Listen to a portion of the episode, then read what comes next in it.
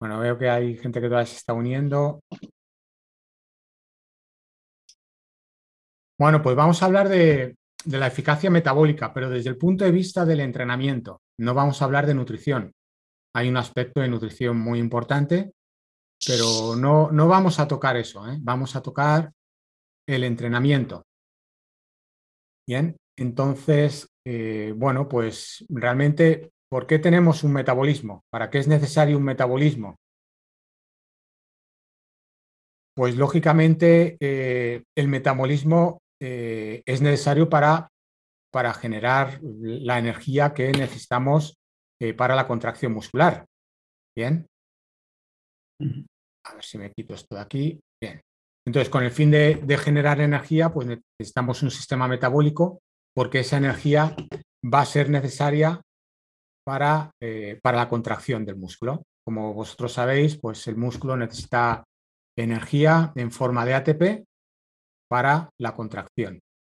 Bien, entonces, lógicamente, lo que uno de los objetivos del entrenamiento es la optimización de este sistema metabólico en la generación de energía en, la en forma de ATP para permitir la contracción muscular.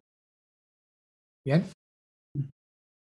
Bueno, entonces, ¿cómo, podemos eh, optimizar el metabolismo con el entrenamiento? Ese es el objetivo. ¿Cómo podemos optimizarlo? Tenemos ahí un sistema metabólico que que sí o sí va a generar energía, pero lo que necesitamos es optimizarlo con nuestro entrenamiento para mejorar nuestro rendimiento. Entonces, la contracción muscular durante el, ejercicio requiere energía, requiere energía en forma de ATP, como vamos a ir viendo.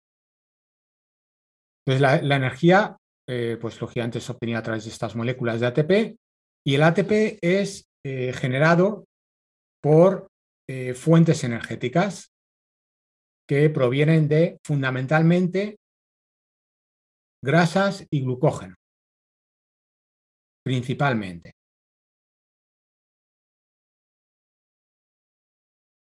Bien, el ejercicio, eh, sabemos que el ejercicio a una intensidad igual o superior al 60% de nuestro consumo máximo de oxígeno, veremos qué es el consumo máximo de oxígeno la principal energía proviene del glucógeno.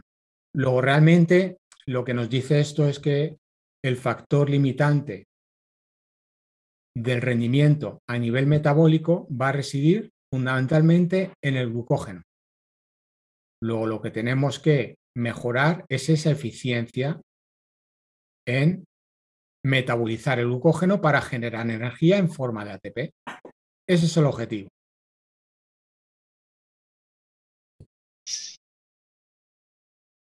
Claro, aquí, bueno, pues tenemos que saber eh, dónde está el glucógeno, dónde está eh, y cómo, cómo, cómo, es utilizado por la célula.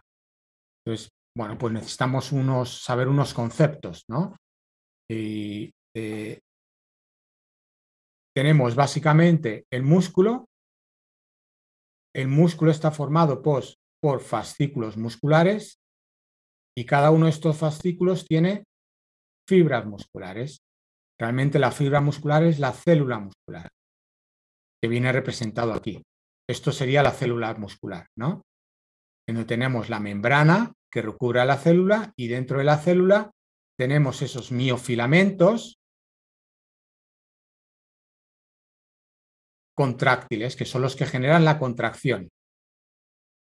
Bien, estos miofilamentos están formados por, bueno, pues ya iremos viendo filamentos de actina y miosina, que el deslizamiento de unos sobre otros es lo que necesita energía y es lo que genera la contracción muscular. Bueno, pues bien, en toda esta estructura de la célula muscular tenemos que el 75% del total de glucógeno está entre los filamentos entre estas estructuras. Bien, el 75% y solo un 5 o un 15% está dentro de lo que son la estructura miofilamentosa. Bien, entonces, ¿cómo, ¿cómo es utilizado este glucógeno por la célula muscular? ¿Y cómo podemos mejorar esa eficiencia? Bueno, claro, lógicamente el glucógeno dentro de la célula muscular está limitado. Es decir, tenemos que proveer al músculo de glucógeno para que el músculo pueda utilizarlo, pueda metabolizarlo. ¿Cómo entra el músculo? ¿Cómo entra el, glucógeno en forma de glucosa al músculo? Bien, la glucosa es una molécula muy grande y eh, necesita de unos transportadores de membranas y esta es la membrana de la célula. Bien, es decir, si volvemos aquí atrás, estamos ahora hablando de esta membrana. Bien, tenemos esta membrana ¿eh? y aquí está dentro de la célula. Bueno, pues como la cantidad que hay dentro de la célula de glucógeno es limitado, tenemos que ir aportando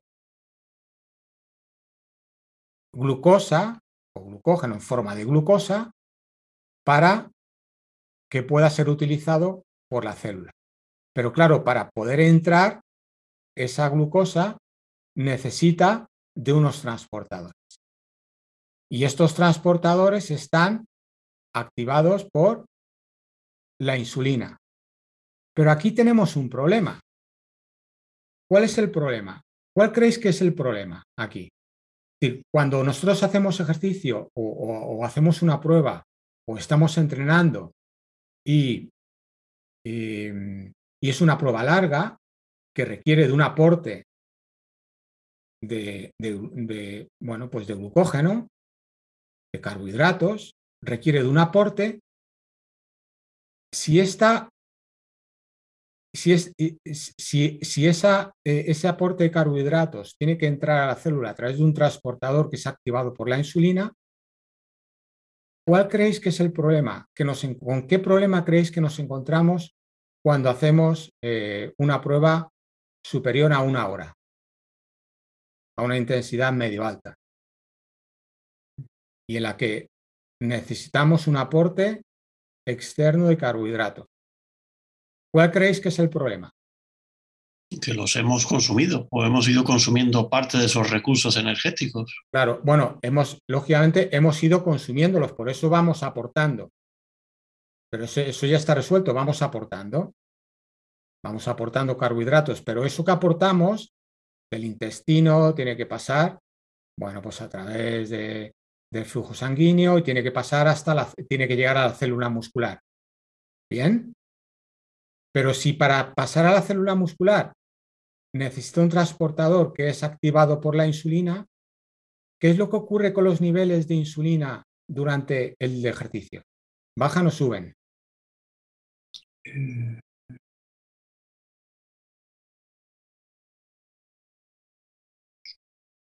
Bajan. los niveles de insulina suben en estadio postprandial, es decir, después de una comida. Cuando nosotros comemos, esa comida activa al páncreas para secretar insulina. Y esa insulina es la que permite la activación de estos transportadores de glucosa y que permiten el, paso de glucosa o de carbohidrato desde el exterior de la célula al interior de la célula muscular. Pero si no hay insulina, ese transportador no se activa.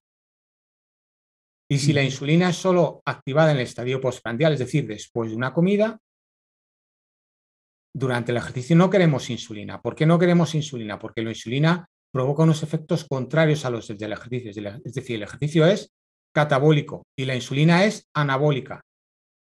No nos interesa la insulina durante el ejercicio. Es todo lo contrario.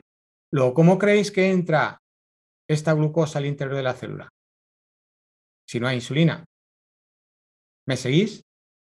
Eh, eh, hombre, la primera barrera, digamos así, a bote pronto veo es superar esa, esa membrana celular.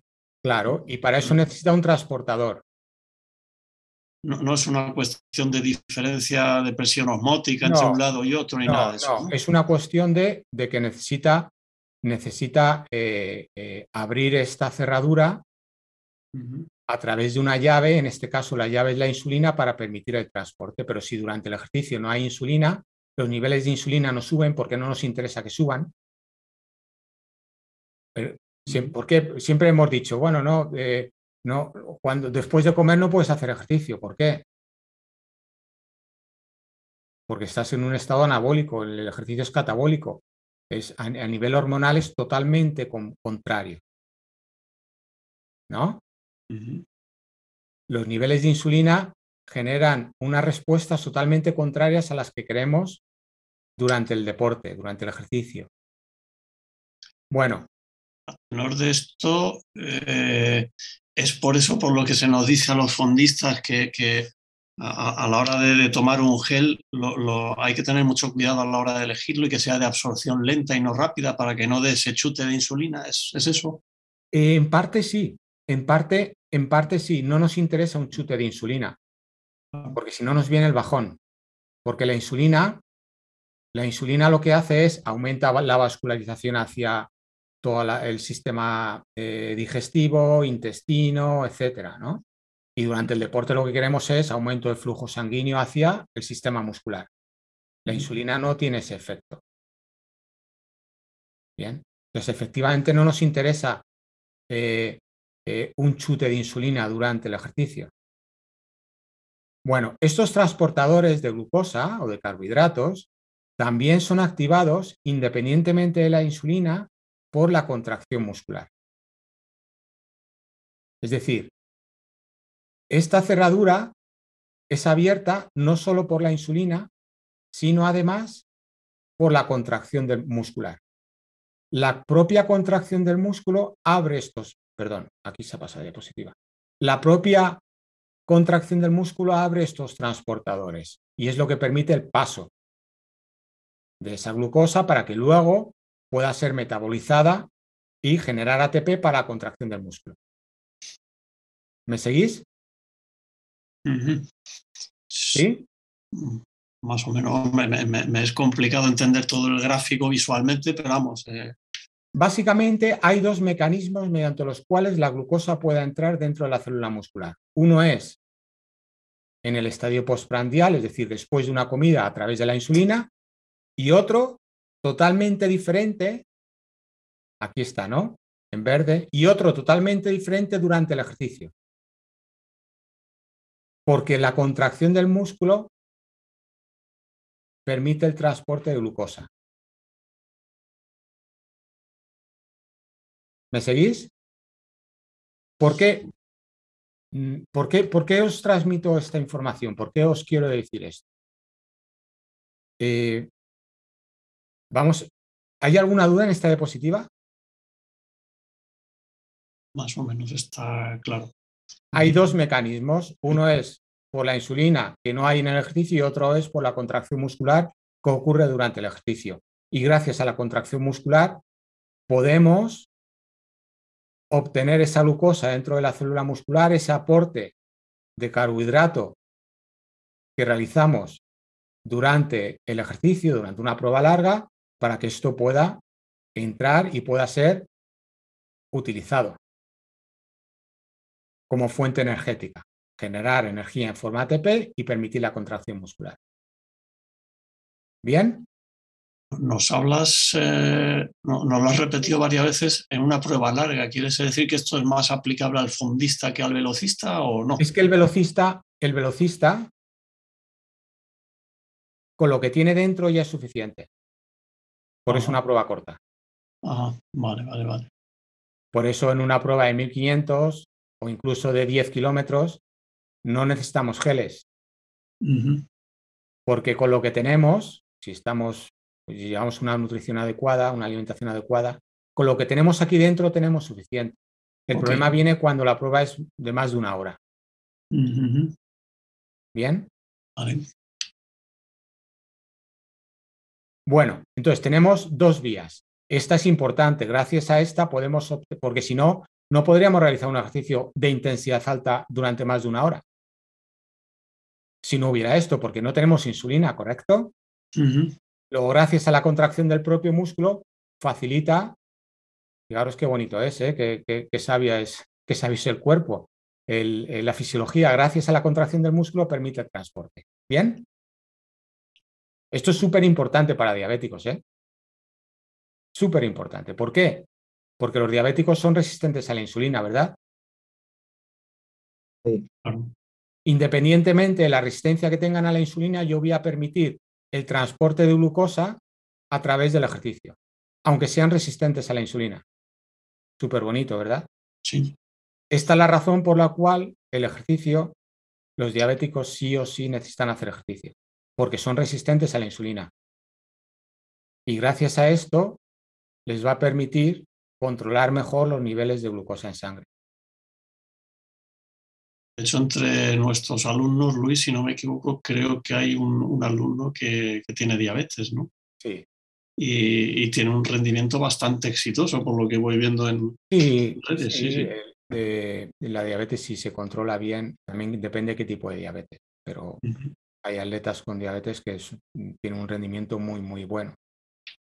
Bien, entonces, continuamos. Luego, el glucógeno vemos que es un factor limitante del, rendimiento. Si no hay glucógeno, no, no vamos a poder rendir. Y gracias a ese fenómeno de contracción muscular que permite el transporte de glucosa desde el exterior de la célula al interior de la célula muscular, podemos metabolizar la glucosa, oxidar la glucosa y obtener energía en forma ATP. ¿Qué ocurre cuando estos son los niveles de glucógeno ¿eh? Eh, a nivel muscular? Bien.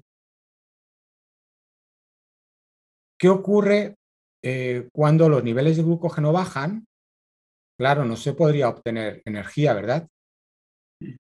Bien. Bueno, pues se ha visto que en entrenamientos intensos, prolongados, se ha visto que se ha podido llegar a unos niveles de glucógeno en músculo muy deficientes que podrían limitar el rendimiento. Y podrían limitar la contracción muscular.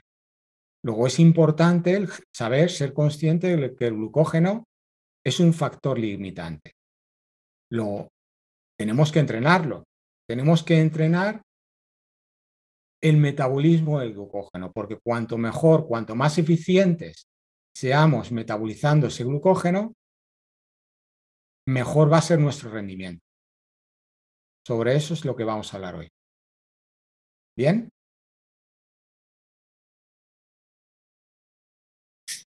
Bueno, aquí eh, simplemente os pongo eh, un dato. El daño muscular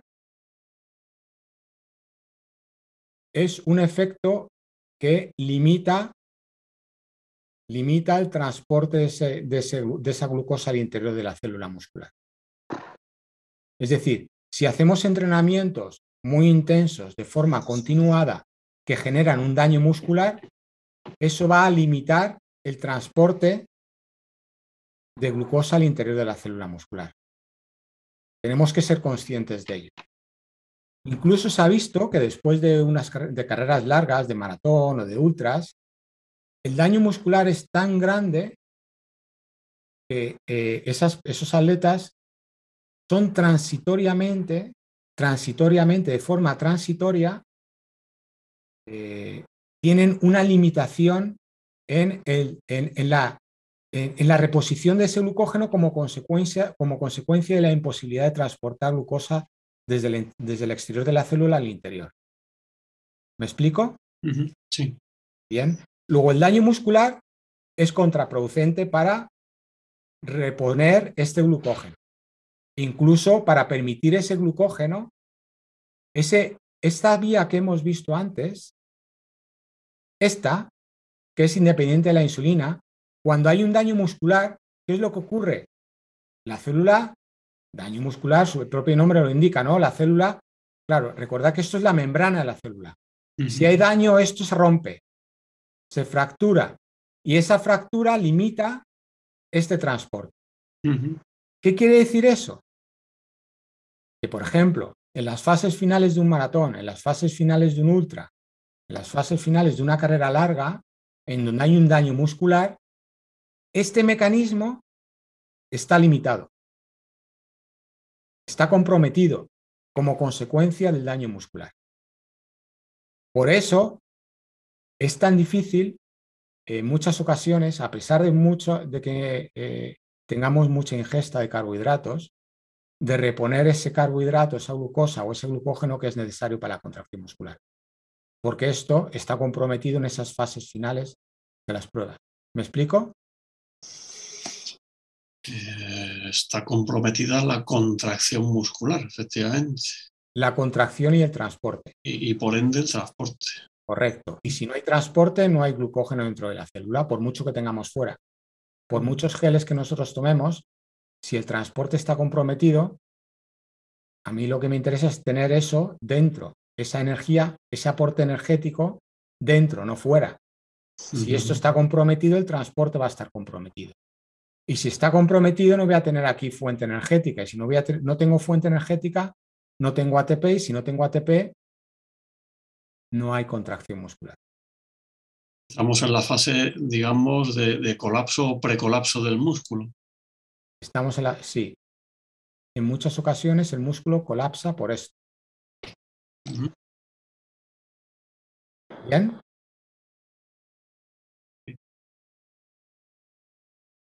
Bueno, simplemente esto es un libro que, me pidieron escribir un en capítulo 19 de este libro, por si os interesa. Bueno, está bien. ¿eh? En donde hablo un poco de este tema. Bueno, entonces seguimos. Entonces, somos, somos conscientes de que la utilización de glucógeno es fundamental es un factor limitante en el rendimiento deportivo. Es importante maximizar el metabolismo de glucógeno con el entrenamiento. Y la mejora de la eficacia de este proceso metabólico de glucógeno es fundamental para tener un buen rendimiento. ¿Estamos de acuerdo? Sí. Bien, durante... sí. ¿Alguna duda? Vale, durante el ejercicio, del total de kilocalorías que metabolizamos, únicamente el 22% es dirigida hacia la contracción muscular. Fijaros, únicamente el 22%. ¿eh? Luego, un pequeño incremento en la eficacia, en esta eficacia, daría como resultado una gran mejora en el rendimiento, ¿no? Somos capaces de aumentar del 22 al 25, ese 3%, eh, estamos aumentando un 22, un 5% sobre un 22. Fijaros, ¿eh? Bien. Entonces aquí entramos en un concepto que es el consumo máximo de oxígeno y eficacia energética. Claro, la energía, el metabolismo del glucógeno, para que sea sostenible en el tiempo, y como las carreras, si estamos hablando de una carrera de fondo, de ultra o de maratón, el glucógeno, el metabolismo del glucógeno tiene que ser sostenible en el tiempo, ¿no? Tiene que ser metabolizado de forma aeróbica. es lo que se llama, bueno, pues el ciclo, lo que se llama el ciclo de Krebs, es eh, una glucólisis aeróbica. Porque si no, si nos pasamos a, vamos a decir, ese umbral en donde empezamos a metabolizar las fuentes energéticas de forma fundamentalmente, no únicamente, pero sí fundamentalmente anaeróbica, es decir, glucólisis anaeróbica, no es que no podamos utilizar glucógeno, sí lo utilizamos, sí lo metabolizamos, sí lo oxidamos, pero a través de vías no aeróbicas, sino anaeróbicas.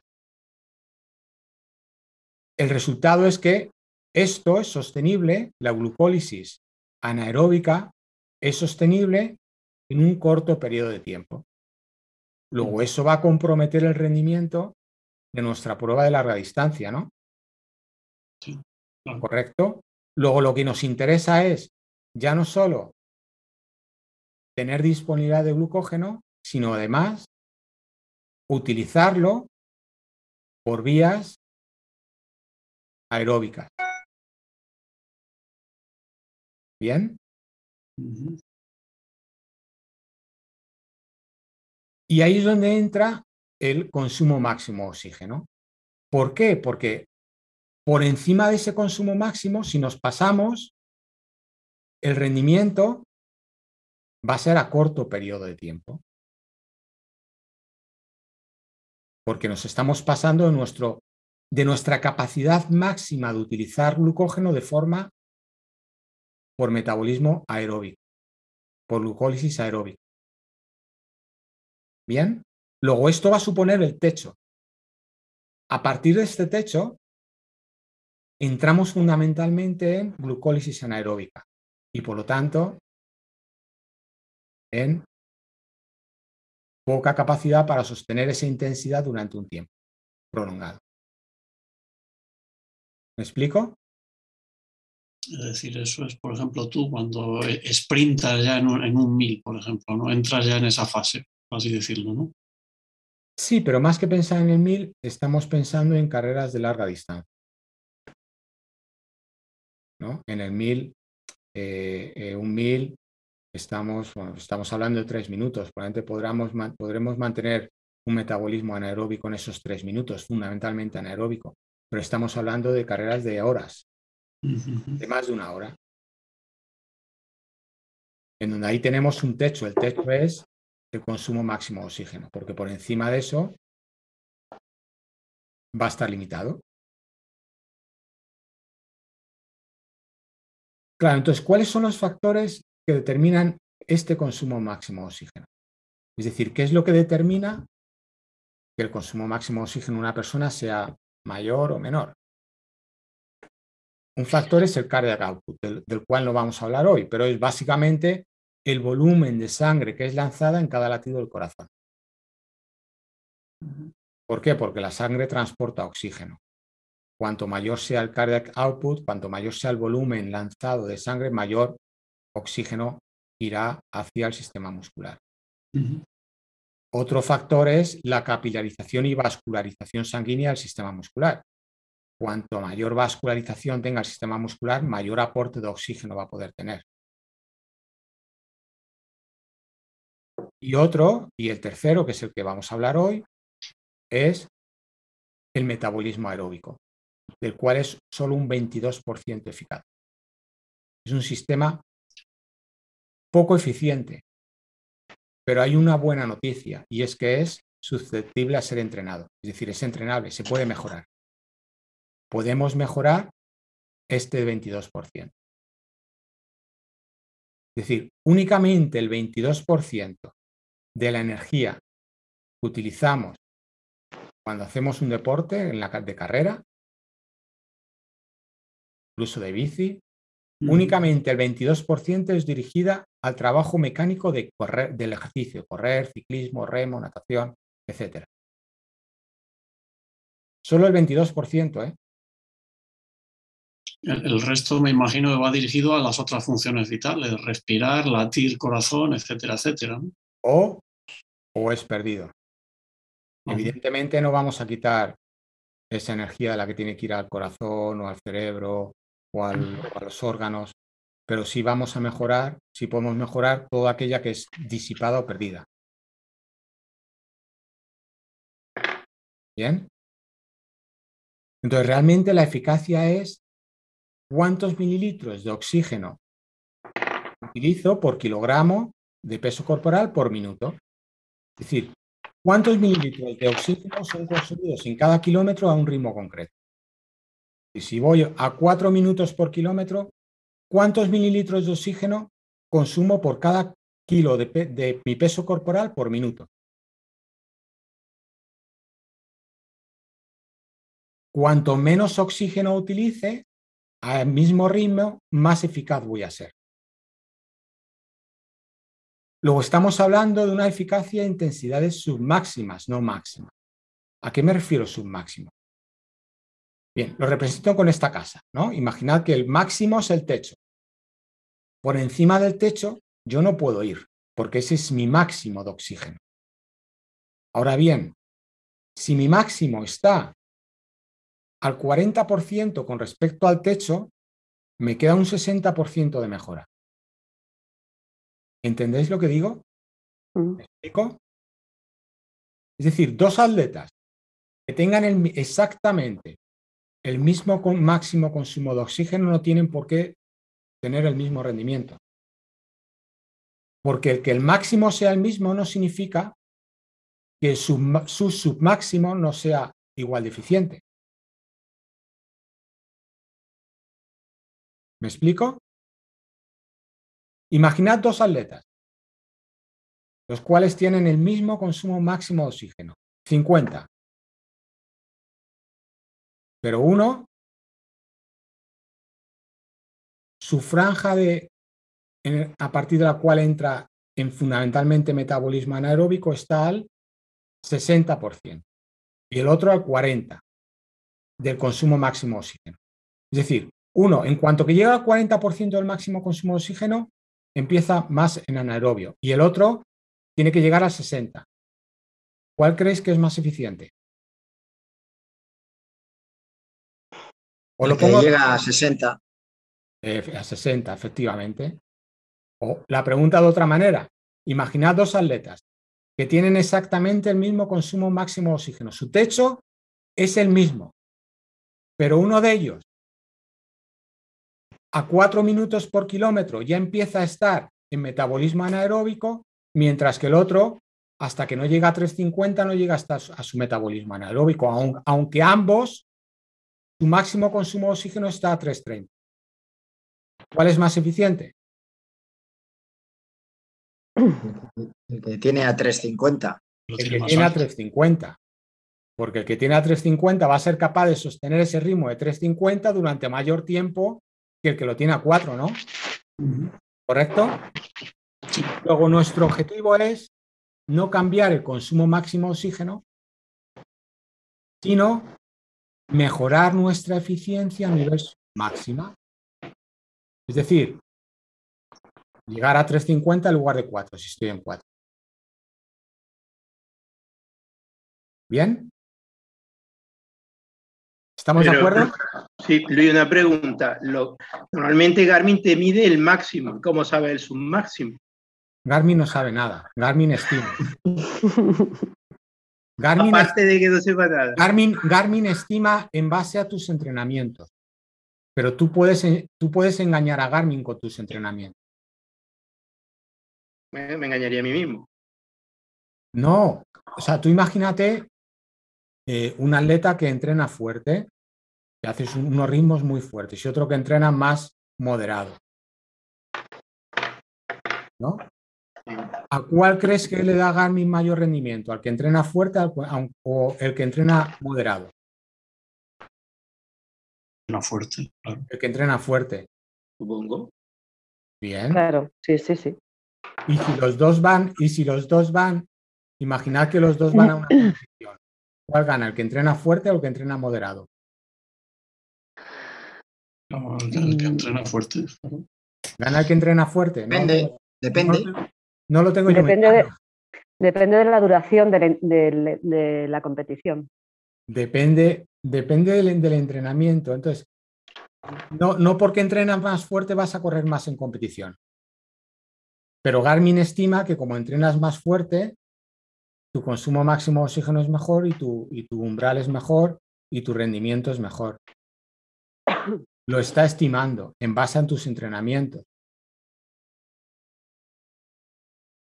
Todos los datos de Garmin, eh, para mí, muchos de ellos no me valen.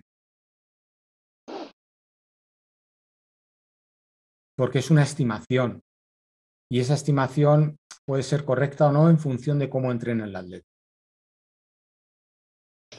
Pues, tomando en cuenta que lo que tenemos a veces solo es eso, lo que nos dice Garmin para guiarnos los atletas populares, ¿qué recomendación hace usted de, ignorarlo por completo, de tenerlo como una guía, ¿Hay algunos datos, referencia general? Hay, bueno, son datos, hay algunos datos que están bien, que, que están bien, se pueden utilizar y son indicadores eh, pero hay otros que no y depende, depende de cómo entrenes.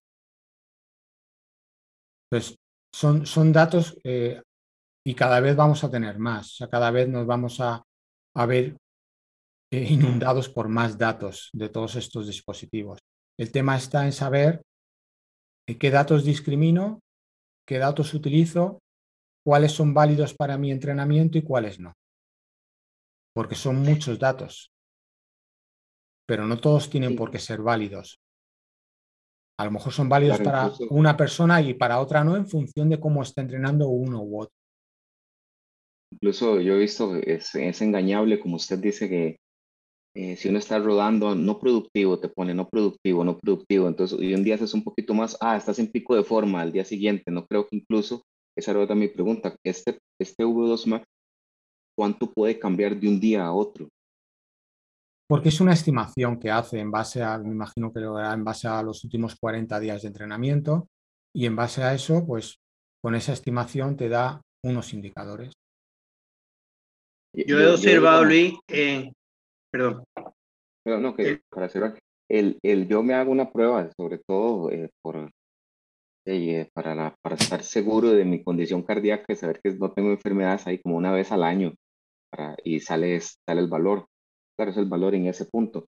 ¿Habrá alguna prueba que uno pueda de vez en cuando hacer para, para estimar ese valor y por lo menos tener una mejor referencia? La mejor prueba es tu historial de entrenamiento. Yo hago un test de umbrales a mis atletas al principio, pero eso va, va, se va modificando, se va modificando en función del historial de su entrenamiento. Y el historial es el que marca qué es lo que tú tienes en cada momento. Pues realmente lo que, lo que hay que trabajar más es el historial del entrenamiento. hay, no, no, es, no es un dato en un día concreto, sino el historial de todos ellos. Y ahí hay muchos indicadores, no solo este, hay muchos. Entonces hay que, tener, hay que saber cuáles utilizas, cuáles tienes en cuenta eh, y, cómo, cómo utilizarlos y en qué momento. Ok. ¿Vale? Pero aquí realmente el mensaje que os quiero dar es que hay tenemos un techo que es el consumo máximo de oxígeno, pero por debajo de ese techo hay unos niveles submáximos. Lo que se trata es no de aumentar el consumo máximo de oxígeno, sino de mejorar a nivel submáximo la eficacia de nuestro metabolismo para utilizar esa fuente energética. Pero ¿cómo sabemos cuál es el submáximo? ¿Cómo sabes cuál es tu máximo? Por tu, por tu historial de entrenamiento. Pero que no hay un porcentaje. Si, por ejemplo, tienes un 67 máximo, tu submáximo sería un 40 o un, un 45. no hay un, una estimación o un porcentaje para saber. ¿A nivel genérico? Bueno, en mi caso, sí, podría ser. No, no, a nivel genérico no. Cada persona, cada atleta es diferente. Cada persona no tiene nada que ver con otra. Son seres independientes, individuales. Ya, Entonces, pero es que mi, duda es, Luis, eh, mm, vale, de Garmin no nos fiamos porque es cierto que yo... No, yo no, te, he dicho, yo no, yo no te he dicho, no te he dicho que no te fíes. Te he dicho que... puede ser un, indicador. Que, tienes que saber qué indicadores utilizar y cuáles no, en qué momento y en qué momento no. Correcto. Es cierto que en Garmin, por ejemplo, mm, cuando entrena mucha intensidad, es verdad que sube el volumen máximo de oxígeno. Entrena a menos intensidad, el volumen máximo de oxígeno se me mantiene, ¿vale? Depende de la carrera que vayas a entrenar. Pero, pero un valor que te da que estoy viendo que no sirve para nada realmente, porque cuando tú tienes que entrenar para mejorar en el submáximo. Claro, porque, ¿por qué, te, por, qué, ¿por qué crees tú que lo interesante es el submáximo y no el máximo. ¿Por qué? Porque supongo que te da la mejora, no el, margen de mejora. Sí, pero ¿por qué? ¿Por qué crees tú que es mejor centrarse en la mejora? O sea, ¿por qué crees que es más eficiente en el entrenamiento mejorar el nivel submáximo y no el máximo? ¿Por qué crees que es mejor mejorar de 40 al 60 y no subir el techo? Yo creo que depende muchísimo del tipo de competición. Estamos hablando de competiciones de resistencia, de más de una hora. Pues entonces está claro que es un máximo que, que más tiempo va, a estar a, un, a mayor ritmo.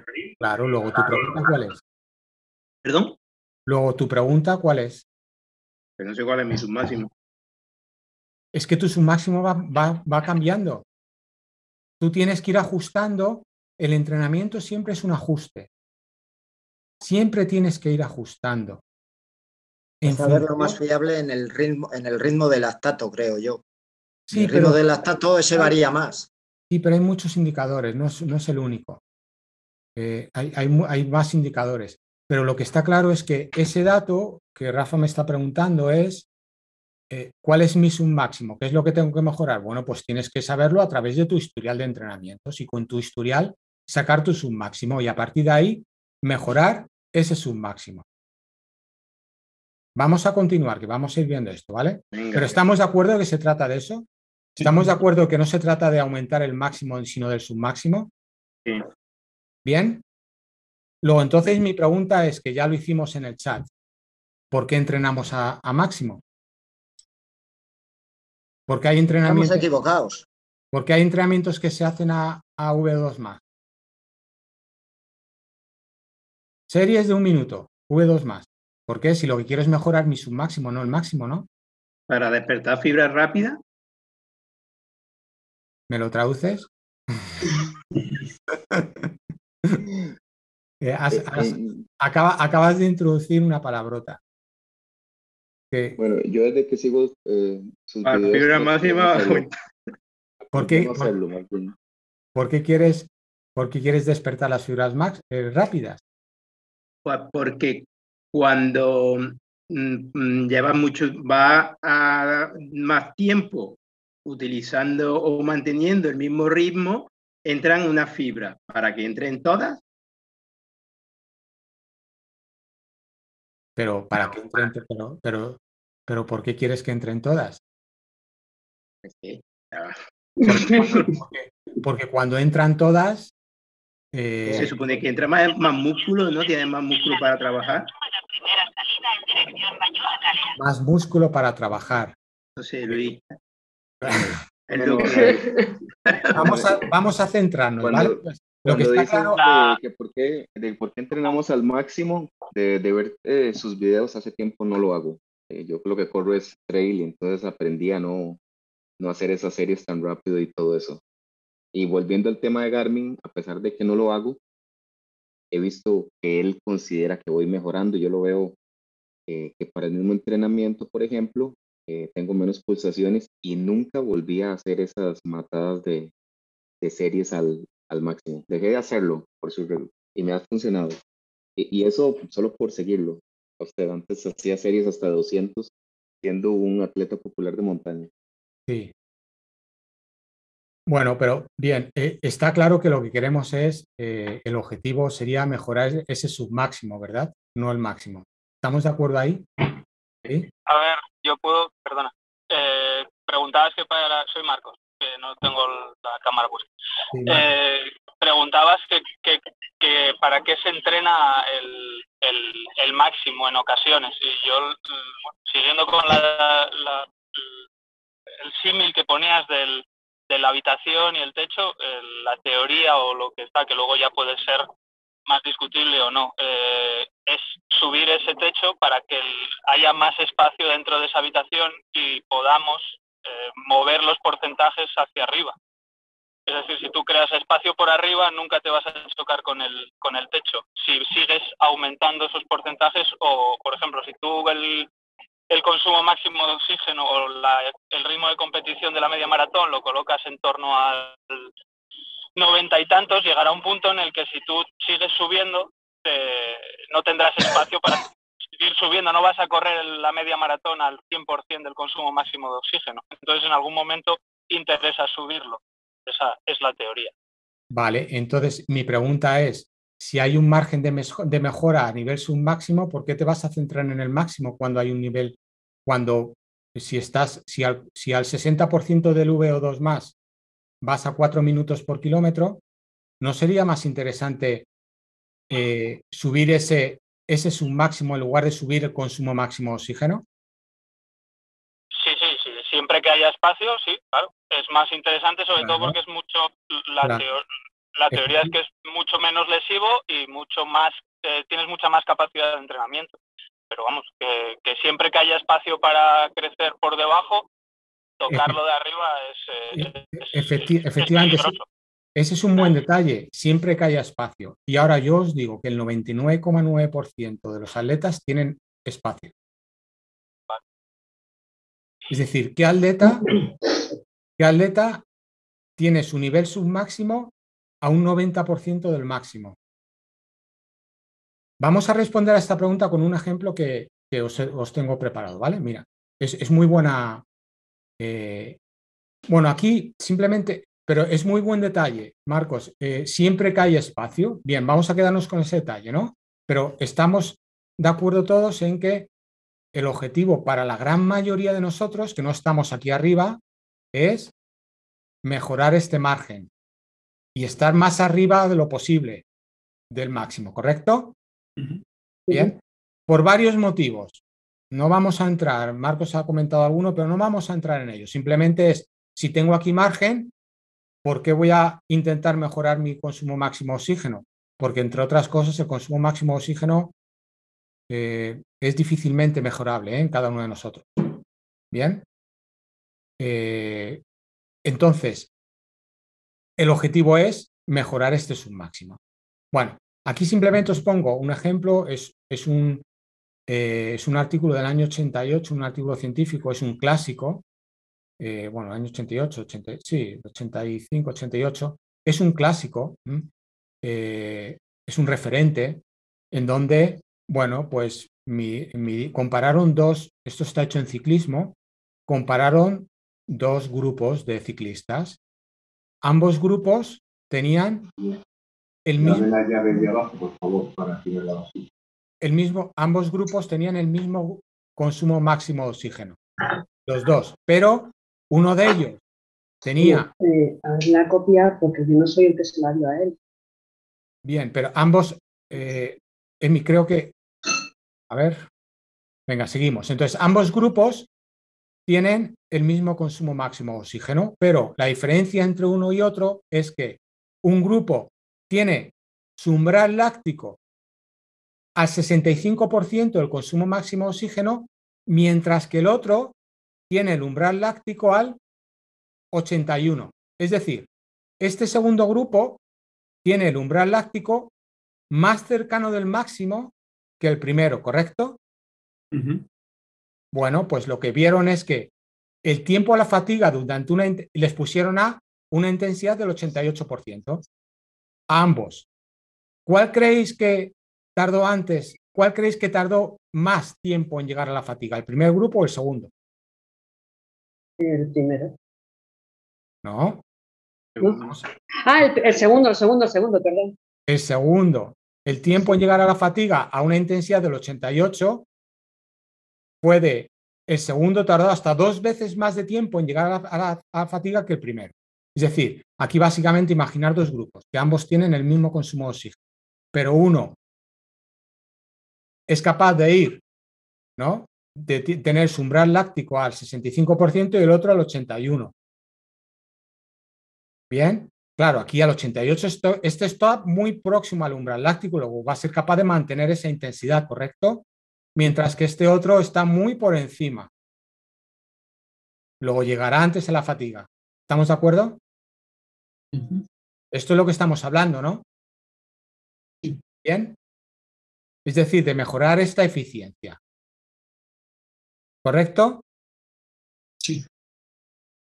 Bien. Bueno, aquí es lo que os, eh, resumo.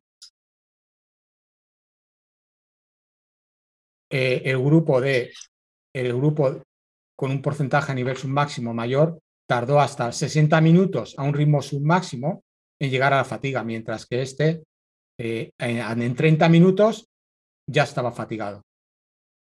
¿Bien? Correcto, ¿verdad? Bien, seguimos. Bueno, simplemente diferencias entre economía y eficiencia. Economía metabólica es lo que estamos hablando, es mejorar el metabolismo de ese glucógeno para tener menos dependencia de un metabolismo anaeróbico. Mientras que eficiencia, estamos más en aspectos más biomecánicos, más neuromusculares, más de producción de fuerza mecánica, es decir, cómo soy de eficiente eh, eh, en, ese aspecto metabólico, pero ya no solo a nivel de utilización de oxígeno, sino a nivel biomecánico, neuromuscular. Es decir, la, economía es solo una parte de la eficiencia. Bien, solo para aclararlo. Bueno, eh, vamos a... Os pongo, esto es otro ejemplo, esto es del 2006, también es un clásico, es un referente. Eh, Andrew Jones eh, fue el entrenador de, de Palo Radcliffe. Palo Radcliffe tuvo el récord del mundo de maratón en 2 horas 15.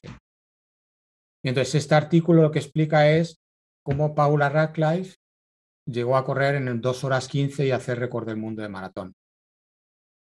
Y lo que nos dice este estudio es que los niveles de Paula Radcliffe eh, entre el, fueron datos entre el año de Paula Radcliffe, ¿eh? entre el año 91 y 2003. El consumo máximo de oxígeno se mantuvo prácticamente constante a 70 mililitros por kilogramo por minuto. Pero lo que mejoró Pablo Radcliffe no es el consumo máximo de oxígeno, sino su eficiencia metabólica, es decir, mejoró esos niveles submáximos. Fue capaz de, mejoró en un 15%, que es una barbaridad. Mejoró esa eficiencia metabólica en un 15% sin necesidad de modificar su consumo máximo de oxígeno. Es lo que estamos hablando, ¿no? Es decir, mejoró su eficiencia a nivel submáxima sin modificar su máximo. Mejoró ese submáximo sin, sin modificar su techo.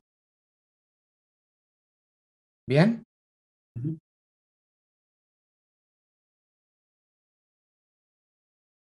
Luego, básicamente no hay una relación entre el consumo máximo de oxígeno y el ritmo de competición. No porque tu consumo máximo de oxígeno sea mayor, vas a rendir más en competición. En competición. Lo que sí mejoras es, lo que sí mejora tu ritmo de competición es la, la eficacia metabólica. En el caso de Paula Radcliffe, un 15%, que es algo extraordinario. ¿Cuál es la buena noticia de esto? Que esto es entrenable. Mientras que el volumen máximo de oxígeno es más genético y es difícilmente modificable, evidentemente si dejas de entrenar baja, pero si entrenas sube y cuando entrenas se mantiene. Es muy difícil. Aparte de, otros, de otras razones que no vamos a entrar ahora en ellas, estamos solo en aspectos metabólicos. Yo os diría, este es un dato mío que lo digo Eh, en base a, a, todos estos años que en mi propio entrenamiento y en el entrenamiento que llevo de, atletas.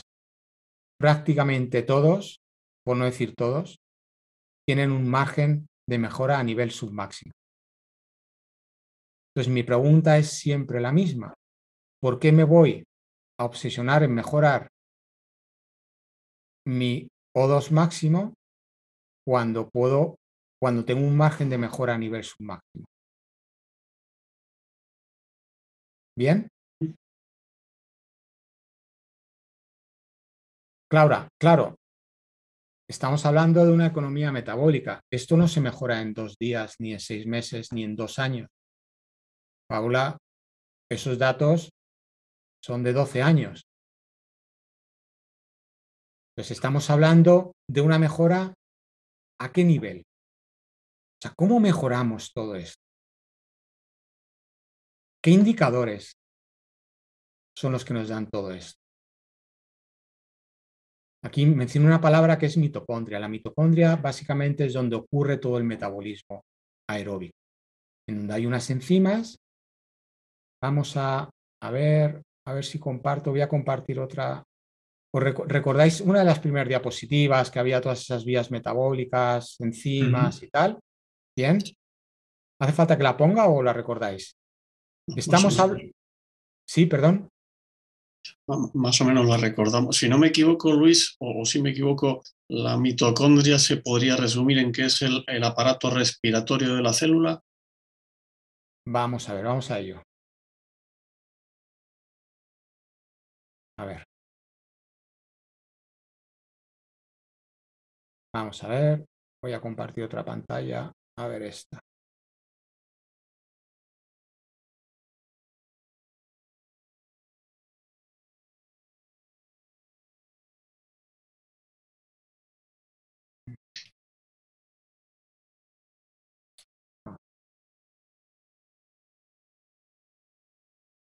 Bien, estamos hablando de eso. ¿Veis la pantalla, verdad? Sí. Estamos hablando de mejorar. Todo esto ocurre dentro de un espacio que se llama mitocondria. Es este. O sea, estamos. Este es el espacio fuera de la célula. No, no, vemos, la pantalla, Luis. No, yo, la, veo a Raúl, veo a ver, a ver, a ver, un momento, vamos a ver. Vamos a ver la pantalla, a ver. Vamos a compartir pantalla ahora. ¿Veis ahora? Sí. Ahora sí. Ahora sí. Bien. Bueno, pues entonces, estamos hablando de esta diapositiva. Sí. Bien. Pues aquí hablamos de la mitocondria, que es este espacio. Tenemos el espacio fuera de la célula, la membrana dentro de la célula y dentro de la célula hay una estructura que se llama mitocondria. ¿Alguien tiene el micro por ahí abierto que se oye todo? Sí, a Marcos. Bueno, entonces, eh, tenemos este espacio que es mitocondria. Estamos hablando de mejorar todas estas vías bioquímicas dentro de lo que se llama el ciclo de Krebs. A lo que iba, todo esto no se mejora en dos meses, ni en tres meses. Se mejora en años. 12. En, en caso de Paula, 12 años. Claro, es un proceso lento, pero seguro. Es un proceso lento, pero seguro.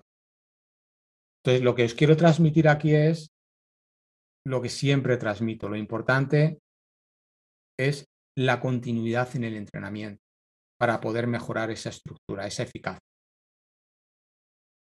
Y entrenar a nivel submáximo, no a niveles máximos. Porque tenemos un margen de mejora. Ah, Luis, ¿Hasta qué edad crees que se puede mejorar la, economía metabólica? Me da igual, porque mira, yo eh, eh, es igual. Cada uno está en una fase ¿no? diferente de edad. Bien, a mí lo que me importa es, yo ahora mismo, con 50 años, ¿cuál es mi margen de mejora? Evidentemente no me voy a comparar como cuando tenía 40. No me voy a comparar, ¿no? No, no, es evidente. Yo, tengo 68. Es, es evidente. ¿Qué margen puedo tener de mejora? No me voy a comparar cuando tenía 40, pero sí me comparo con cómo estoy ahora. Y yo ahora tengo un margen. Luego, ¿por qué voy a entrenar ese máximo cuando hay un margen a nivel submáximo para mi caso ahora? Vale, vale. Entonces, tenemos que, comparar, tenemos que tener como referencia cómo estamos en cada momento. Y en cada momento siempre hay un margen. Vamos a mejorar ese margen. En cada... Bien. Para eso están también a nivel de competición los grupos de edad, ¿no? Para eso existen los grupos de edad. Sí, sí, sí. Entonces, dentro de mi grupo de edad, yo quiero mejorar dentro de mi grupo de edad. Y sé que tengo un margen, luego voy a entrenar con ese margen para mejorar ese margen. Entonces, todos tenemos nuestro margen, todos. Por eso entrenamos, para mejorar ese margen. ¿Bien? Sí, sí.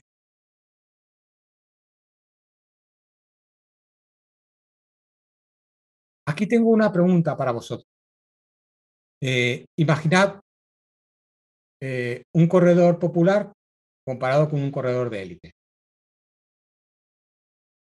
Y ambos entrenan al 70%. Imaginar un entrenamiento que hacen ambos al 75% de su consumo máximo de oxígeno.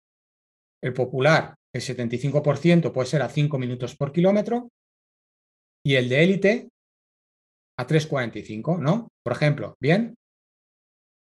Élite o subélite o, bueno, pues un corredor de más nivel que el otro. Más nivel o más mejor rendimiento. ¿Cuál de los dos creéis que tiene mayor coste energético al mismo consumo de oxígeno? Machaca popular, clarísimamente. El popular, el popular. ¿Creéis que el popular tiene mayor coste energético? Os, lo pongo, os hago la pregunta de otra manera. Imaginad, yo creo que no. Guillermo, dime. Dinos. Eh, yo creo, yo creo que no. Yo creo que el de élite tiene más consumo de todo pero además con diferencia. ¿Vale? Os hago, bueno, tenéis hay respuestas por ambos lados, está bien. Os hago la pregunta de otra manera. Imaginad dos coches. Un Peugeot 308 con 120 caballos y un Ferrari con 450 caballos.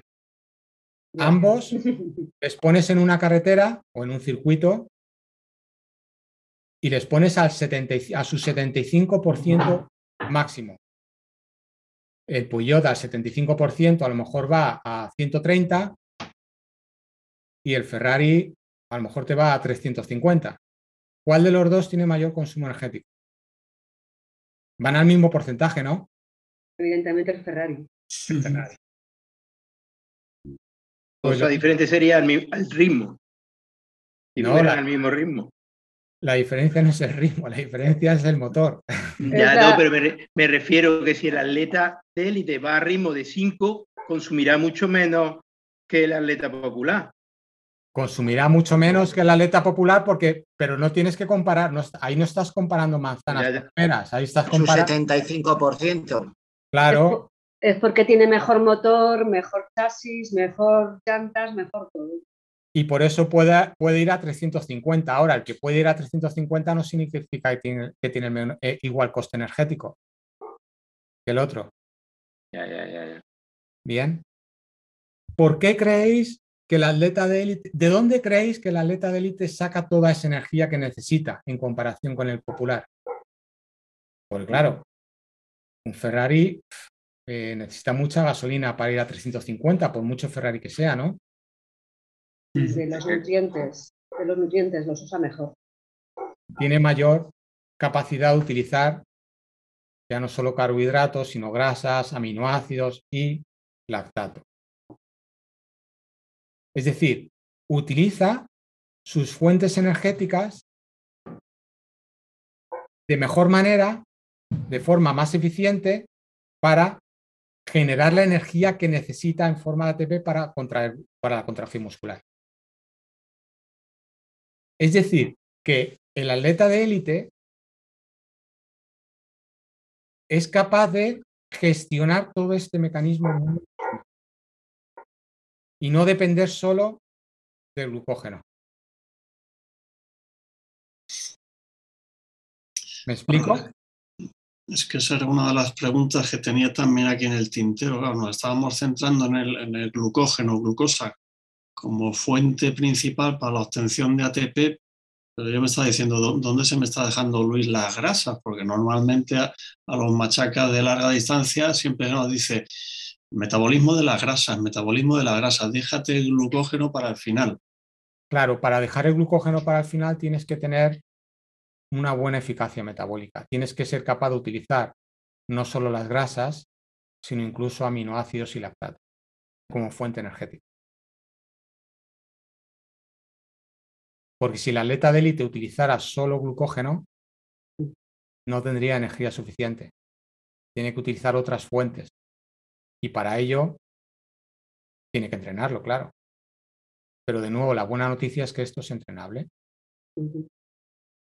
Sin embargo, una pregunta, Luis. El uso de los aminoácidos, em, digamos que debe ser como lo último, ¿no? Porque estamos utilizando em, algo que es imprescindible para nuestro cuerpo, para nuestro cuerpo, porque es nuestro soporte. Sí, pero, pero ellos son capaces de poner su cuerpo al límite gracias a esto. No estamos hablando de salud. Estamos hablando de rendimiento. ¿Bien? Sí. Bueno, pues eh, esto hay que tenerlo en cuenta. Entonces, el, el, atleta que es capaz de ir a 3,45 al 75% de su consumo máximo de oxígeno tiene un coste energético brutal.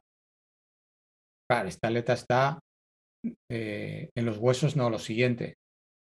Pues su energía por todos los lados. Mientras que a este le cuesta muchísimo. Bien. No es el mismo coste energético, aunque el consumo, aunque el porcentaje del consumo máximo de oxígeno de intensidad sea la misma. El consumo máximo de oxígeno, Luis, ya tiene implícito dentro de ese, valor el, el radio en relación con el peso del atleta o, no? ¿O eso ya es otro dato aparte? Sí, es mililitro de oxígeno consumido por minuto por kilogramo de peso corporal. Está siempre en base a, kilo, por kilogramo de peso corporal. Bueno, este es otro, eh, bueno, fijaros, esto es del año 67, ¿eh? esto es de John Holotzi. John Holotzi es un, yo diría que es el padre de la fisiología, falleció hace pocos años, hace dos, tres años. Yo tuve la suerte de conocerle hace, ya, ¿cuántos años ya? Más de 20 años. Y él fue el primero, este, este, este artículo es un clásico, es un referente de nuevo, es un, siempre es un artículo de, referencia. Él fue el primero en demostrar que eh, con el entrenamiento se mejora la actividad mitocondrial dentro del sistema de músculo. Recordar que la mitocondria, si volvemos aquí a la diapositiva, la mitocondria es donde ocurre todo este sistema, a nivel bioquímico, donde ocurre todo esto. Entonces él fue el primero en demostrar que con el entrenamiento hay un aumento ya no solo de eficiencia mitocondrial, sino a también a nivel del número de mitocondrias, actividad mitocondrial, etc. Eh, y eso se consigue con el entrenamiento. Él fue el primero en demostrarlo.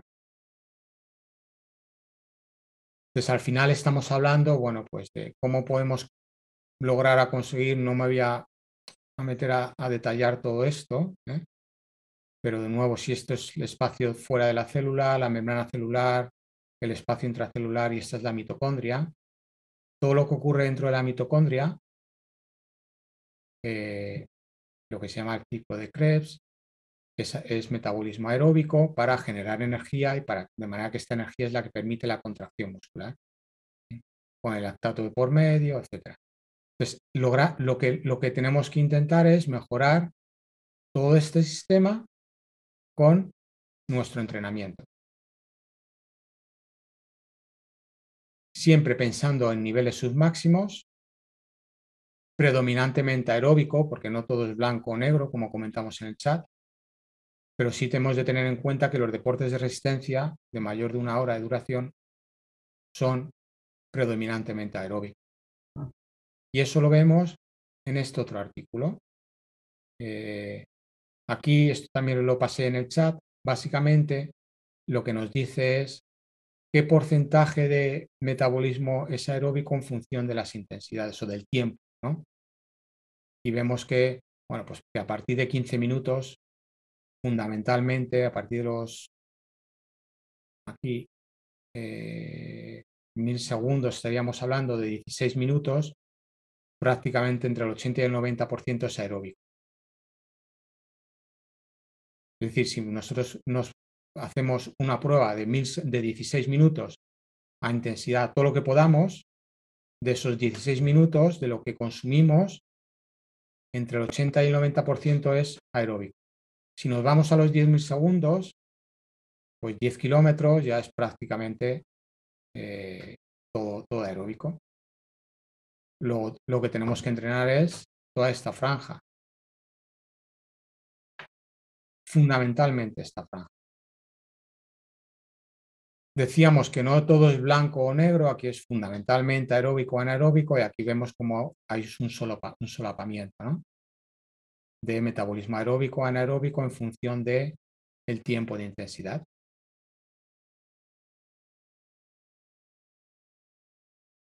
Entonces, ¿por qué, de nuevo, por qué es importante el entrenamiento a intensidades submáximas?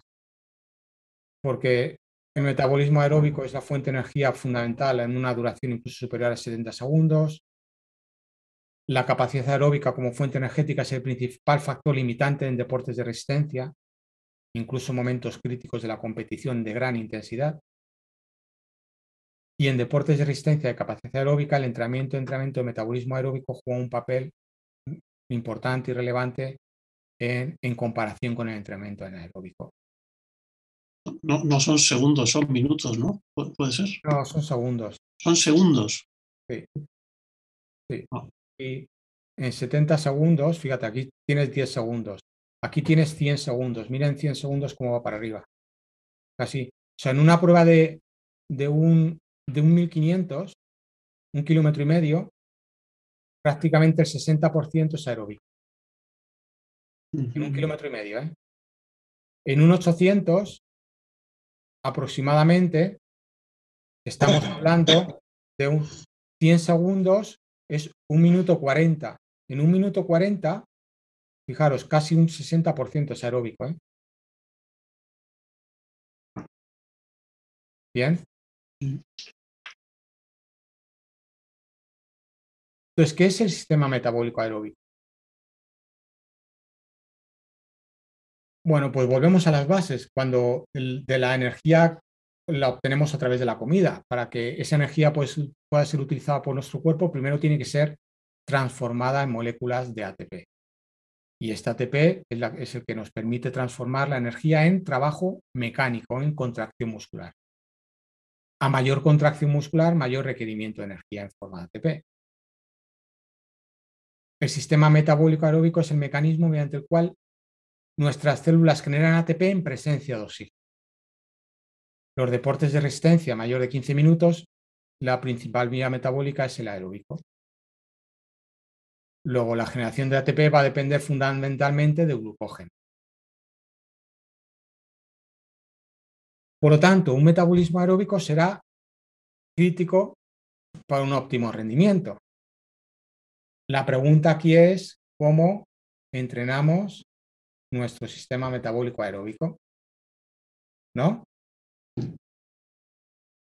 ¿Cómo lo entrenamos? Siempre en torno al ritmo umbral. Vale, pues entonces aquí lo mejoramos a niveles submáximas, es decir, no máximo. ¿Cuál es el indicador de referencia? Pensando desde el punto de vista metabólico, el umbral láctico.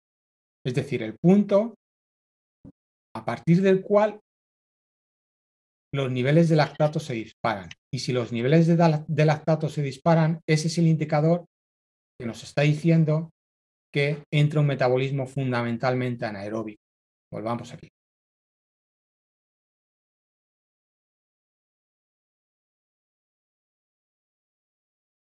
Si los niveles del lactato está fuera de la mitocondria, todo lo que ocurre dentro de la mitocondria es aeróbico, todo lo que ocurre fuera, bueno, esto es muy genérico, ¿eh? pero es muy heavy decirlo así, pero, pero bueno, eh, para que, para que eh, me entendáis, todo lo que ocurre fuera de la mitocondria es anaeróbico, el lactato está fuera.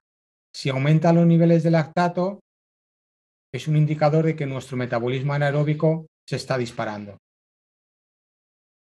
Luego, ¿por qué utilizamos el umbral láctico como referencia, como indicador?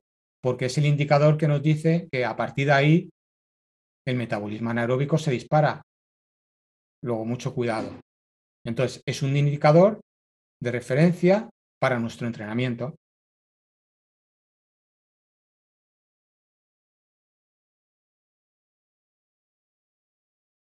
Es importante destacar, Luis, creo, porque es una pregunta que te planteé en alguna sesión presencial, ¿verdad? Que todos estos procesos metabólicos estamos hablando a nivel celular, es decir, eh, yo alguna vez te preguntaba, sí, el reciclaje del lactato habrá que darle tiempo a que, a que lo procese, eh, a que lo metabolice el hígado. Y tú me decías, no, no, no es el hígado, no hay que esperar a que el hígado metabolice, sino es a nivel celular, instantáneo. Claro, la, célula muscular es, capaz de utilizar ese lactato como fuente energética no es el hígado, es el, es el propio músculo el que utiliza el lactato como fuente energética. Vale, bueno, pues continuamos. Eh, entonces, de lo que se trata es de, aumentar esa actividad mitocondrial. También hay otro aspecto de aumentar la capilarización y vascularización para mejorar así el aporte de oxígeno a través de, a través de la vascularización sanguínea. ¿no? Pero lo que está claro es que es una actividad mitocondrial, es un proceso de entrenamiento, es un proceso que requiere su tiempo. Y aquí, eh, claro, siempre, siempre una de las preguntas es, ¿cómo, ¿cómo mejoro, cómo puedo mejorar nuestra capacidad aeróbica aumentando con gran volumen y baja intensidad? ¿O puedo ajustar la intensidad y menor volumen? Y no estamos hablando de, poco volumen, sino, bueno, aumento algo la intensidad, pero eh, tengo menor volumen. Entonces emplearemos una u otra dependiendo, ya no tanto, yo he puesto aquí de la disciplina, pero yo me, eh, diría más bien en funciones del, del, atleta. Es decir, hay atletas que, que, con gran volumen y muy baja intensidad son capaces de mejorar mucho y hay otros que mejoran más con menos volumen y ajustando bien la intensidad. No digo poniendo intensidad más. Pero lo que está claro aquí es que el ejercicio, a través del ejercicio mejoramos una actividad mitocondrial y una vascularización. Bueno, no voy a entrar en las vías metabólicas, bien, pero, pero estos son los mecanismos. Luego nos encontramos con esto otro, y es muy, muy interesante. Eh, no solo un camino lleva a Roma, eh, eh, hay varios que llegan al mismo sitio. Y volviendo a la, a la diapositiva anterior, ¿por qué opción vamos? ¿Por la de aumentar más intensidad y disminuir volumen o aumentar volumen a poca intensidad? Ambos, ambos van a mejorar indicadores de resistencia, de deportes de resistencia. Bueno, no voy a entrar en fibras tipo 1, pero sí a nivel mitocondrial, a nivel de la capacidad de oxidar o de metabolizar las grasas y, por supuesto, el glucógeno y ese transportador que hablábamos de que era GLUT4, ¿no? el transportador de glucosa desde el exterior de la célula adentro de la célula. ¿Me seguís? ¿Estamos? Luego hay dos vías. O sea, tenemos ahí, bueno, pues Ah, como sabéis, hay atletas que entrenan a mucha intensidad y reducen más volumen y hay otros que hacen mucho volumen y a baja intensidad. En ambos casos, aunque sea por vías diferentes, por mecanismos moleculares diferentes que no voy a entrar, pero en ambos llegan al mismo resultado. ¿Sí?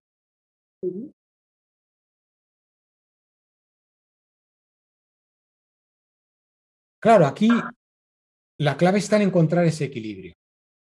¿Cómo llegamos a ese equilibrio?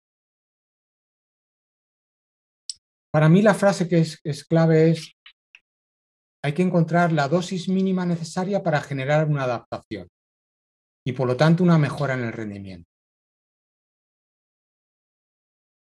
Cojamos una vía u otra, es igual. Es decir, si yo reduzco mucho el volumen, qué es lo mínimo de intensidad que tengo que hacer para que esta vía funcione.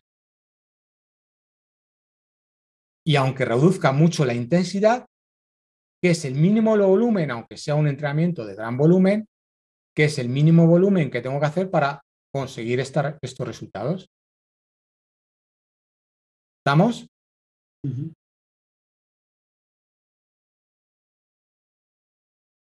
Pero lo que sí está claro es que tenemos que tener mucho cuidado porque si nos pasamos, eh, pues entonces ya no solo no vamos a mejorar, sino incluso vamos a comprometer el rendimiento.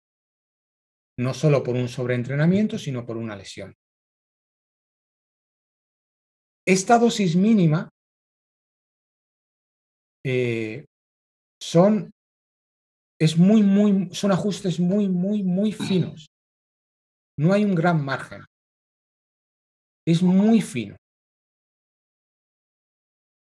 Y la pregunta es, ¿cómo llegas a esos ajustes tan finos? Y de nuevo la respuesta es con el historial del entrenamiento del atleta, a todos los niveles. Historial de lesiones, historial de rendimiento, eh, historial de su entrenamiento, eh, de muchos aspectos, para poder llegar a esta dosis mínima. Pero lo que está claro es que es la clave. Pero esta dosis mínima es diferente para cada atleta. No es la misma. ¿Me explico? Sí. Y son ajustes, el entrenamiento es ajustar, es un ajuste continuo. Y esta dosis mínima, además, cambia, no es constante. Esa dosis mínima puede ser diferente en un mes de noviembre a un mes de mayo. Es diferente. Puede ser diferente. Entonces, los ajustes que hay que hacer son tan finos, hay que hilar tan fino que si nos pasamos, nos cargamos el entrenamiento. Entonces, mi recomendación es siempre eh, prudencia. Es mejor pecar por defecto que por exceso. prudencia que no tenemos. No. No tenemos. No. Por lo menos. No, no, no, es verdad, no tenemos. Porque siempre, porque el atleta por, por naturaleza siempre quiere más. He hecho mejor marca, pero quiero mejorar lo que he hecho. Está bien. Ahora, lo que no somos conscientes es que para mejorar eso que hemos hecho requiere tiempo. No es que a la próxima carrera vaya a mejorar lo que he hecho. Es que requiere tiempo para ajustar esa dosis mínima. Porque el mejorar eso que he hecho no consiste en aumentar la dosis, consiste en, ajustarla. Y esta es la clave del entrenamiento. Y me, me surge una duda con la diapositiva anterior. Eh, yo no sé corredores de asfalto, pero yo, por ejemplo, de montaña, de, tú sabes lo que yo hago más. Esto, para ser más completo o como corredor, no tiene por qué ser uno u otro. No se pueden combinar los dos métodos. Sí. por, ¿Eh? eso, sí, sí, por eso, sí, sí, sí, claro que sí. Ah, por eso he dicho, por eso, por eso he dicho que esa dosis mínima es de encontrar ese ajuste. Vamos a ir a esa diapositiva, que es la última que tengo. ¿eh? Eh, eh, la respuesta a tu pregunta es la última. Realmente es un ajuste entre intensidad y volumen. Es un ajuste de esto. Simplemente esta no es blanco-negro. Esta diapositiva os, la he puesto para que seamos conscientes de que, de que hay atletas que entrenan a gran intensidad y consiguen una mejora. Claro que sí. Pero hay otros que entrenan a baja intensidad y gran volumen y también hay una mejora. Claro que sí. El tema está en conseguir esa dosis mínima entre intensidad y volumen para conseguir la mejora. No es un camino u otro. Los caminos convergen, pero tenemos que conseguir esa dosis mínima, ese ajuste. El entrenamiento es un ajuste continuo y ese ajuste es, ese ajuste cambia continuamente, no porque me haya ido bien hace seis meses, me tiene que ir bien ahora. El mejor indicador es nuestro historial de entrenamiento. Vale. ¿Bien? Luego, está claro que hay que encontrar este, esta dosis mínima con un ajuste. Bueno, esta es otra de las diapositivas que para mí son referencia en el entrenamiento y en la fisiología. Estos números marcan, está, está basado sobre un entrenamiento de siete zonas, ¿no? Sobre las, bueno, todos conocéis, ¿no? Está, hay entrenamientos que se basan sobre tres zonas de entrenamiento, sobre cinco, sobre siete. Básicamente, la zona 1 y 2 es intensidades muy bajas, incluso hasta la 3. La zona 4 correspondería a un ritmo subumbral. La zona 5 sería un ritmo de umbral y la zona 6 un ritmo de V2 max, de consumo máximo de oxígeno. La zona 7 pues es el, la, la, es decir, un, a nivel muy, muy explosivo, ¿no? que en nuestro caso pues no tiene lugar. Pero sí en zona 6 que es consumo máximo de oxígeno. Bueno, pues las mejoras que se consiguen en cada una de estas zonas a nivel fisiológico coinciden en la mayoría de ellas. Fijaros, un indicador, volumen de plasma, aumenta, la que más aumenta es la 5, pero la 4 también, y la 3 también. Lo que hablamos, incremento de enzimas mitocondriales. La que más aumenta es la submáxima.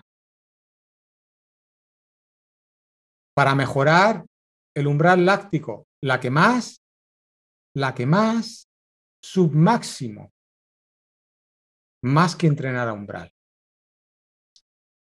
Por esto, cuando yo hago un test de umbrales y a un atleta le sale 4.15 y le pongo que haga su ritmo de umbral a 4.20, me pregunta ¿por qué? Digo, porque vas a mejorar más. ¿No se lo cree? Se mejora más el umbral láctico en zonas 3 y 4, zonas submáximas, que entrenar a umbral. Un punto por debajo. Entrena un punto por debajo. Almacenamiento de glucógeno, hipertrofia de fibras, capilarización. En muchas se comparten. En la que menos se mejora, ¿cuál es? Las seis. Las seis. Luego, una vez más, ¿por qué voy a entrenar? ¿Por qué voy a hacer entrenamientos a ritmos de V2 más? Porque voy a hacer entrenamientos de repeticiones de un minuto.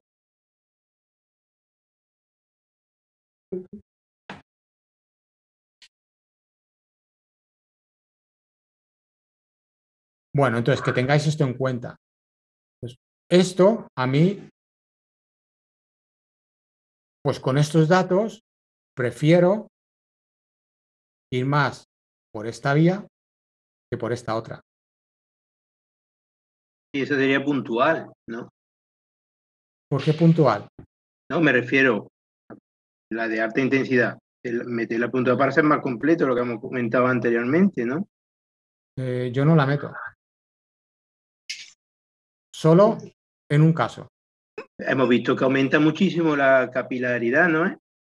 No, no aumenta nada. En zona, en zona umbral. Alta intensidad. Bueno, es el máximo, no, pero en zona umbral sí sería. Alta intensidad. En zona 5, dices tú. Sí, en zona 5. Sí, pero compara la zona 5 con zona 4. Prácticamente igual. Prácticamente igual. Luego, ¿por qué voy a.? Luego, si busco una dosis mínima, ¿por qué voy a ir a la zona 5 cuando puedo hacerlo en zona 4? Porque voy a ir a 4.15 aunque mi umbral sea 4.15 cuando a 4.20 consigo los mismos resultados? Incluso mejoras otros parámetros. Solo, yo en mi caso, solo voy aquí en un caso, en un momento, la competición. Sí. Ya está.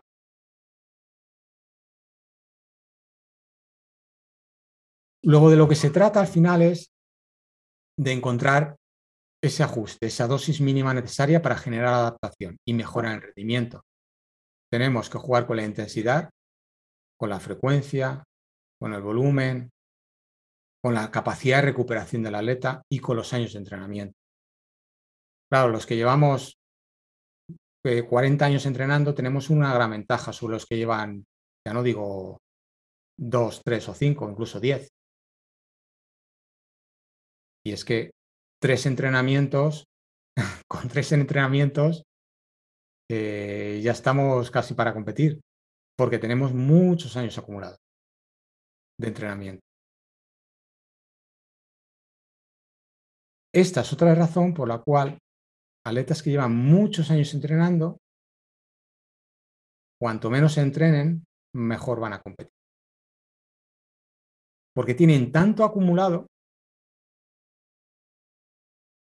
que lo único que pueden hacer si introducen esto es hacerse daño.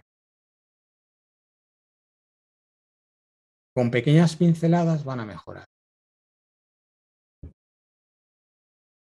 Entonces, tampoco podemos pretender que un atleta que lleve 10 años entrenando pueda obtener el mismo rendimiento que otro que lleva 40.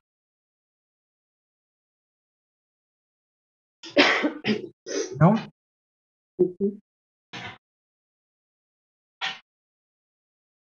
Entonces se trata de un ajuste. Tenemos que ir ajustando. Y este ajuste es diferente en función de cada atleta. Cada uno es diferente. Estamos hablando, Luis, en, todo este contexto siempre de, lo que es nuestro entrenamiento a, ritmo controlado, ¿no? que es un poco la palabra mágica. Es decir, la dinámica de las series es otra película que, queda de momento aquí fuera, que no que va por otro lado, entiendo yo, ¿no? La dinámica del controlado o la dinámica del rodaje suave, porque con este rodaje suave también se genera adaptación. Por eso digo que las series, que se supone que son más agresivas, tienen otra finalidad, otro... Pero ya, ya no, no, estoy entrando, ni siquiera estoy entrando en el tema de la agresividad del entrenamiento. Ya entrenaremos, ya entraremos a ello. Estoy hablando de metabolismo. La dosis, mínima. Yo voy buscando la dosis mínima. Hay un atleta que además está aquí en el grupo que eh, hace nada, ha competido una carrera de 5 kilómetros a 3 minutos pelados y su entrenamiento más rápido ha sido 4.15. Llevaba años lesionado. Años.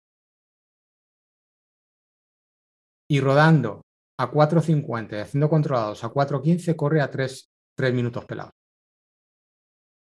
Explicadme eso. Difícil. Difícil, pues esa atleta está aquí.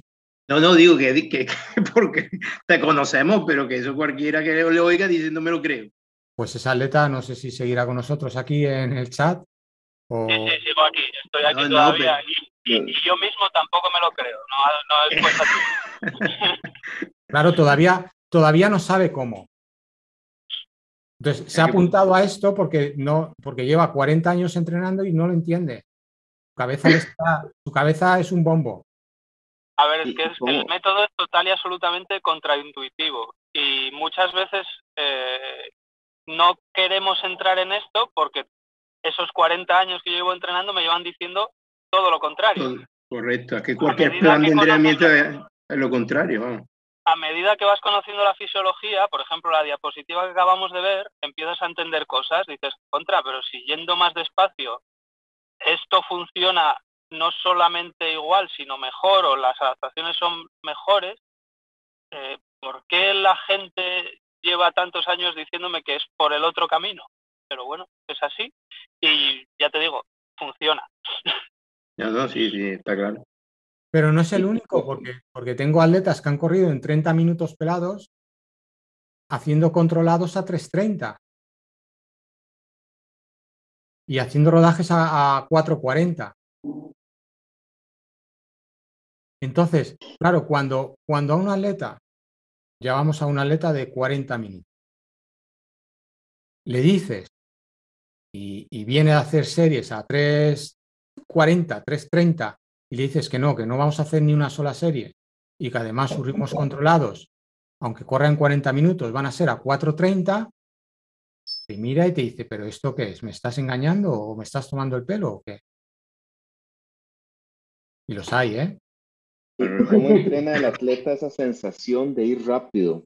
o sea, en el día de la competición hay mucha diferencia, está explicando entre lo que ha entrenado y el, el, el ritmo que logra llevar ese día. Eh, esa sensación de ir tan rápido eh, no se entrena o, o, es el día de la competición, la sacas, eh, pregunto, porque sí me parece una gran diferencia. Es el día de la competición. Claro, eh, estamos hablando de un atleta, el de 15 pelados, Marcos, claro, lleva años entrenando y años compitiendo, entonces él sabe lo que es eso. Pero, no, pero precisamente por eso no necesita hacer ritmos de tres minutos. Precisamente por eso. Claro, lo que no puede un atleta de 40 minutos pretender correr en 30 minutos. Hoy, años, con años, llegará a correr. Pero son años, son muchos años. Entonces, los que llevamos muchos años tenemos, partimos con una gran ventaja. Pero esto es así. Claro, entender esto no es, no es fácil, porque chirría por todos los lados. Chirría hasta que lo haces y cuando lo haces todavía no te lo crees. Tengo atletas que todavía no se lo creen y llevan seis años conmigo y no se lo creen. Pero se dejan ir, porque como les funciona, se dejan ir. Claro, es que la lógica del entrenamiento, como se entiende hasta ahora, ah, bueno, hasta que hemos llegado a ti, es que eh, cuando eh, tengo una capacidad física determinada, cuando llego a mi mejor capacidad física, para mantenerme ahí, siempre tengo que estar dándolo todo. Y claro, cuando llegamos a ti nos dices, no, eso es un error. Es lo que nos distorsiona un poco, ¿no? Lo más importante es no parar en el entrenamiento. Parar. Constancia, constancia, constancia, sí, sí. Y para tener constancia no te puedes hacer daño, no te puedes lesionar, porque cada vez que te lesiones, que te lesionas es vuelta a la salida. Entonces, por eso esa dosis mínima es tan fina, hay que saber controlarla tan bien, que, esa es la clave. Hay más aspectos, ¿eh? pero hablando desde el punto de vista metabólico, simplemente hablando metabólicamente, esto es lo que hay. Esto es lo que hay.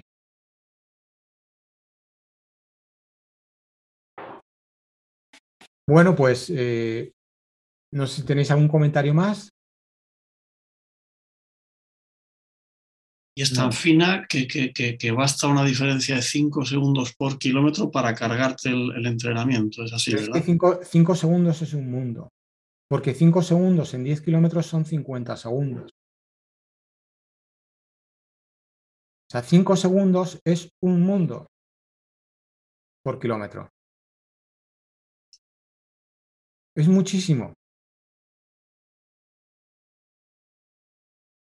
Eso en, 10 kilómetros, 50 segundos en un día, pero multiplica eso por 200 entrenos que hagas al año.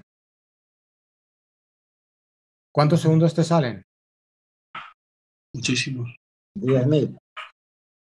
un mundo. es un mundo. Entonces, no, solo Luis, te tengo, Luis, te tengo que dejar, que tenemos otros compromisos. Muy bien, Guillermo. bueno, vamos, vamos terminando aquí también. Pues... Eh, no, eh, en esta, un comentario, en esta obsesión de los ritmos y eso, yo aprendí también que mejoré un montón eh, yendo al nutricionista. Por ejemplo, en vez de obsesionarme de correr no sé cuántos segundos más rápido, bajar el porcentaje gracias a las sensaciones y etcétera, fue un mundo de diferencia también. Bueno, eh, en vez de... Eso, es otra, otra, discusión, pero eh, sí, en vez de estar pensando que puedo correr más rápido, eh, con un poquito de, buena alimentación, pues tuve un resultado positivo. Sí, es otro aspecto. Bueno, pues espero que, que os haya gustado. yo os invito a que lo veáis varias veces y que lo, lo maduréis un poco y seguimos comentándolo en el chat. Bien. Una pregunta, en la sesión de bienvenida, eh, para ver si entendí bien, no está el PDF porque lo vamos a ir viendo en las próximas sesiones, ¿cierto? El PDF, eh, eh, es, que el PD, es que la sesión de bienvenida realmente fue un, una conversación todo lo que pero, hay un vídeo, si hay, hay, si hay un escrito, hay un vídeo, hay un audio Sí, el, Luego hay... el podcast de Spotify también. Sí, pero si entras a la entrada del blog, es que la, sesión de bienvenida no está dentro de ningún aula. Está dentro de noticias y dentro de noticias hay, un, hay una entrada del blog que es sesión de bienvenida. Y ahí hay un texto. Hay un link a un vídeo, un link a un audio y un texto. Está el texto también. Y los, de hecho estoy viendo la, las aulas y toda la descripción, correcto. Sí. ¿Lo ves en noticias? Sí, sí, perfecto. Lo estoy viendo. Entonces ahí en noticias hay, hay una entrada de blog. Y ahí es donde está el texto, está el link al vídeo, el link al audio y el texto. Porque realmente eso no es, no es contenido. La sesión de bienvenida no, no hubo contenido, simplemente fue una sesión para explicaros un poco cómo es la plataforma y cómo vamos a ir funcionando. ¿Bien? Bien. Excelente. Muchas gracias. Se aprende muchísimo. Muchas gracias. Gracias a vosotros. Pasad buen día. Gracias, Luis. Gracias. Adiós a todos. Adiós. Hasta luego.